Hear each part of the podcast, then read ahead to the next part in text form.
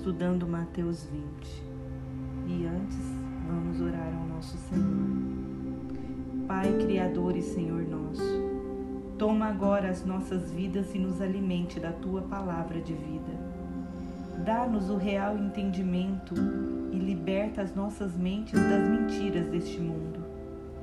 Cobre-nos com teu amor e o teu cuidado, pois tu és o nosso Deus em quem confiamos. Jesus. Amém.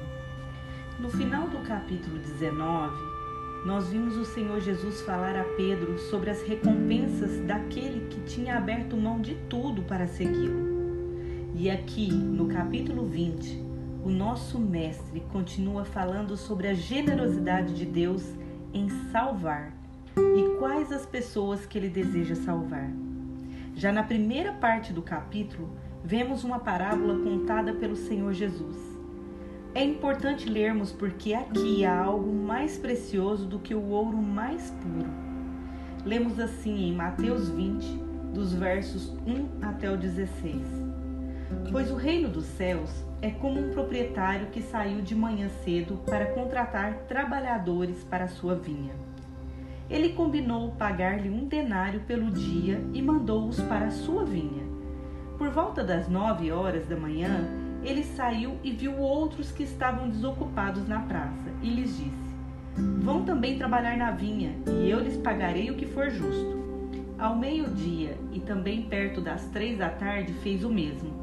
Às cinco horas daquela tarde, outra vez na cidade, viu mais alguns por ali e perguntou-lhes: Por que estiveram sem fazer nada o dia inteiro?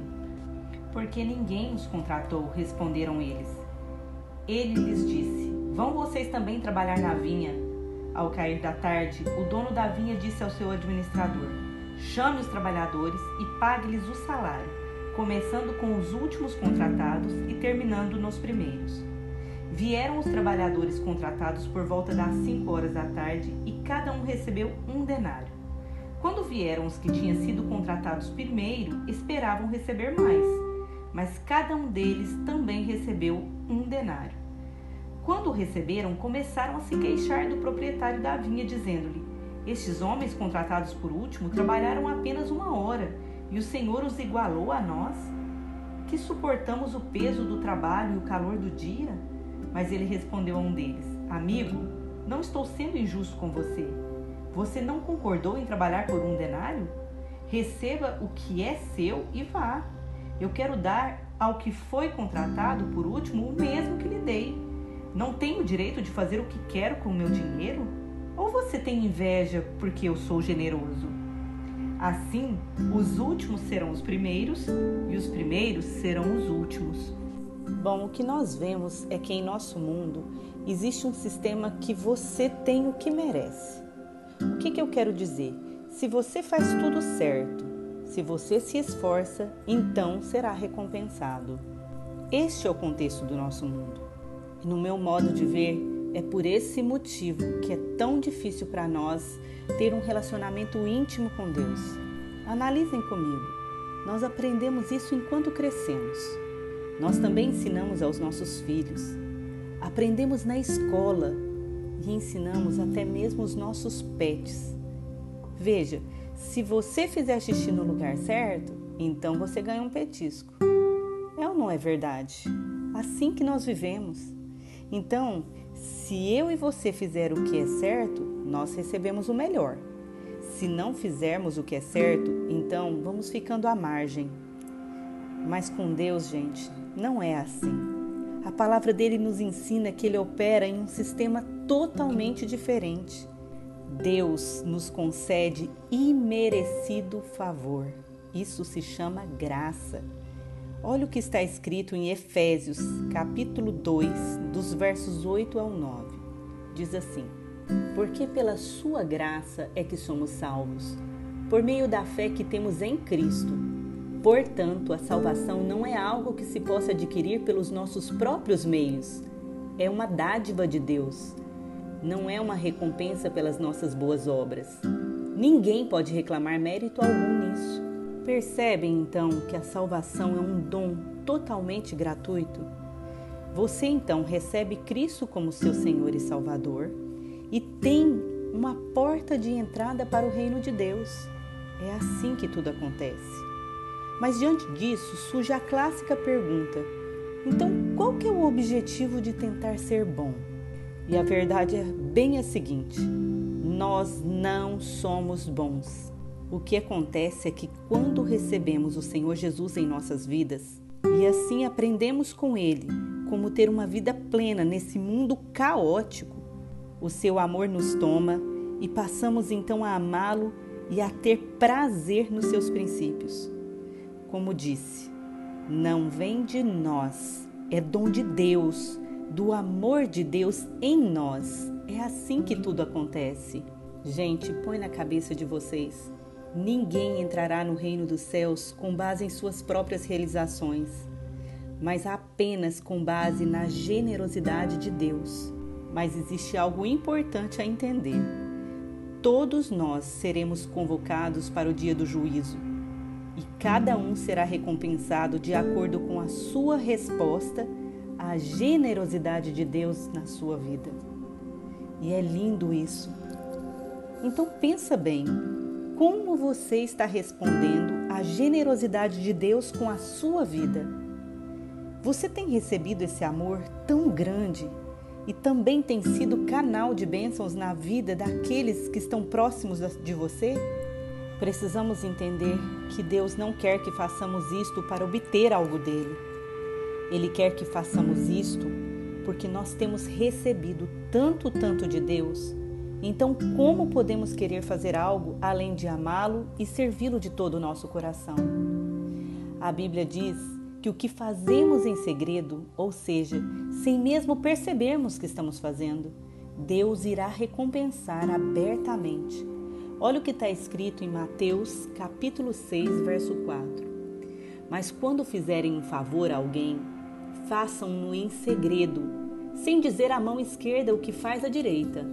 O vosso Pai, que conhece todos os segredos, vos recompensará. Percebem como funcionam as coisas com Deus? Veja a história do jovem rico do capítulo anterior. Ela nos mostra que não importa o quanto a gente pensa que é bom, Sempre há uma coisa em nós que falta. Bom, eu penso algo errado, eu digo algo errado, ou às vezes eu faço algo errado. E assim, desta forma, nós voltamos para o único jeito que se pode entrar no reino dos céus, que é pela graça e misericórdia de Deus. Veja como essa parábola dos trabalhadores da vinha nos traz muitas lições. Ela fala sobre contentamento e também o amor ao próximo.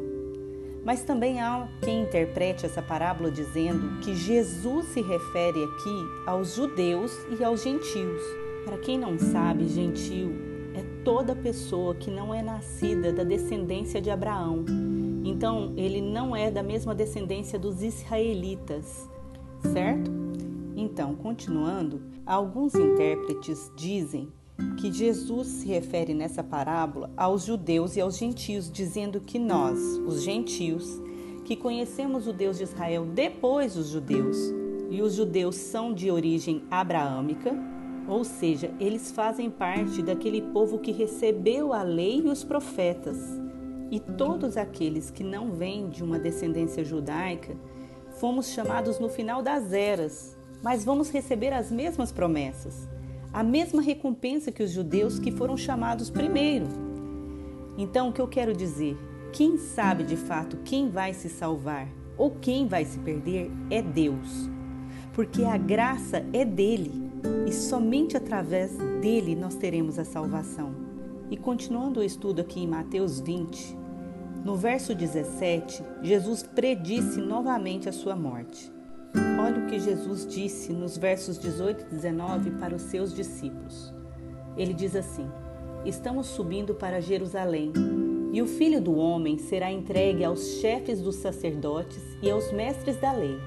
Eles o condenarão à morte e o entregarão aos gentios para que zombem dele, para que o açoitem e o crucifiquem. Mas no terceiro dia ele ressuscitará. Bom, o Senhor Jesus estava aqui advertindo aos seus discípulos sobre o que estava para acontecer. Mas quando nós continuamos a leitura dos textos sagrados, vemos que, mesmo sendo alertados, eles não entendem muito bem o que estava acontecendo. E isto é muito comum, inclusive no nosso momento que vivemos. Nós precisamos estar atentos à voz de Deus, à direção de Deus e aos insights que o Espírito Santo nos dá no meio do caminho. Continuando o texto, lemos no verso 20 dizer assim: Então aproximou-se de Jesus a mãe dos filhos de Zebedeu, com seus filhos, e prostrando-se, fez-lhe um pedido. O que você quer? Perguntou Jesus. Ela respondeu: Declara que no teu reino esses meus dois filhos se assentarão, um à tua direita e o outro à tua esquerda. Esta mulher que se aproxima de Jesus é a mãe de Tiago e João. João era considerado o apóstolo amado. Bom, pelo estudo dos evangelhos, nós podemos aprender que o nome dessa mulher é Salomé. Ela é mulher de Zebedeu e os seus filhos, como eu disse, são Tiago e João nós conseguimos ver em um estudo cuidadoso de Mateus, capítulo 27, verso 56, juntamente com Marcos, capítulo 15, verso 40, e João, capítulo 19, verso 25, essas passagens uma complementa a outra. E nós entendemos que Salomé provavelmente era irmã de Maria, mãe de Jesus. Por esse motivo, ela tinha tanta intimidade para estar nessa reunião e falar com o Senhor Jesus de forma tão ousada. Gente, a verdade é que uma mulher naquele tempo jamais se pronunciava em uma reunião como esta, somente quem pudesse ter tanta intimidade.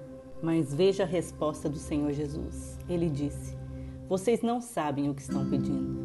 Podem vocês beber o cálice que eu vou beber? Podemos, responderam eles. Aí Jesus lhes disse: Certamente vocês beberão do meu cálice, mas o assentar-se à minha direita ou à minha esquerda não cabe a mim conceder. Esses lugares pertencem àqueles para quem foram preparados por meu Pai. Diante disso, os outros discípulos ouviram e ficaram indignados com eles por causa da intenção de privilégios. Por isso, Jesus chama então a todos e no versículo 25 até o 28 ele vai dizer assim para eles: Vocês sabem que os governantes das nações as dominam e as pessoas importantes exercem poder sobre elas. Não será assim entre vocês. Pelo contrário, quem quiser tornar-se importante entre vocês deverá ser servo, e quem quiser ser o primeiro deverá ser escravo como o filho do homem, que não veio para ser servido, mas para servir e dar a sua vida em resgate por muitos. O que Jesus espera de mim e de você, como servos autênticos de Deus, é que simplesmente sejamos servos e que não exista competição em um querer ser maior do que o outro. Afinal, ninguém de nós, por mais importante que seja, é melhor do que o outro. Eu vou ilustrar melhor o que eu estou tentando dizer com uma pequena história. Imagine uma competição de saltos entre você e um atleta olímpico que salta com varas. E o obstáculo é saltar o Grand Canyon de um lado para o outro em um local onde tem a sua menor extensão. E de acordo com uma pequena pesquisa, isto é cerca de 29 quilômetros de extensão. Bom, a pergunta é a seguinte: quanto você conseguiria saltar? Uns 20 centímetros, 60 talvez? Mas tenho que passar para o outro lado do Grand Canyon. Então vem o atleta olímpico com sua melhor performance, excelente em sua habilidade de saltar com vara. Quanto ele saltaria? Na melhor das hipóteses, 6 metros. Mas o Grand Canyon tem 29 quilômetros de extensão. Quer saber? Os dois morreriam do mesmo jeito. Simples assim. Então, realmente não importa em que nível da competição que você e eu nos encontramos. Se você é um pouco melhor do que eu, ou se eu sou um pouco melhor do que você, em todos nós ainda falta alguma coisa. Há sempre uma coisa que nos faz precisar de Jesus. Então, vamos parar de nos comparar com outras pessoas e tentar encontrar maneiras de sentir que somos melhores do que elas ou ter privilégios com Deus por pensar que somos mais espirituais do que as outras. porque nenhum de nós é coisa alguma sem Jesus Cristo. Quando lemos as Escrituras, vemos o que somos de fato. Romanos capítulo 3, verso 23 diz que todos pecaram e estão destituídos da glória de Deus. Ele diz todos. Em Isaías capítulo 64, verso 6 diz assim: Somos como o impuro, todos nós. Todos os nossos atos de justiça são como trapo imundo. Murchamos como folhas e, como vento, as nossas iniquidades nos levam para longe. Romanos capítulo 3, dos versos 10 a 12, complementa um pouco mais e diz assim: Como está escrito, não há nenhum justo, nenhum sequer. Não há ninguém que entenda, ninguém que busque a Deus. Todos se desviaram, tornaram-se juntamente inúteis. Não há ninguém que faça o bem, não há nenhum sequer. E diante disso fica aquela pergunta: Meu Deus, será que há alguma esperança para mim? E eu digo para você: sim, em Jesus Cristo. E Ele que nos ensina: sejam servos, não façam competição entre si Orem juntos, unânimes, com fé, porque quando se unem para pedir e concordam com o que estão pedindo em oração a Deus, em nome de Jesus, há poder liberado do céu, ligando o céu com a terra. E isto sim é graça. Como o Senhor Deus é tão precioso em nossas vidas. Mas dando continuidade no capítulo 20 de Mateus, no finalzinho, nós vimos que Jesus está saindo de Jericó e a multidão começa a segui-lo.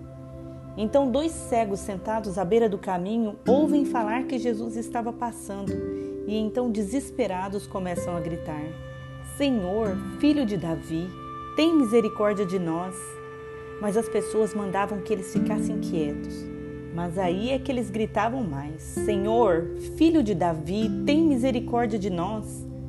E Jesus, incrível como sempre, para e pergunta algo que parece muito lógico para nós, mas que para Deus é importantíssimo: a sua resposta. Jesus pergunta: O que vocês querem que eu lhes faça? Deus quer saber de você. Qual é o desejo do seu coração? Qual a sua verdadeira intenção? Temos que ser claros para com Ele, sem máscaras é claro que o Senhor Jesus sabia o que os cegos queriam, mas o que Jesus queria era saber a convicção do coração deles.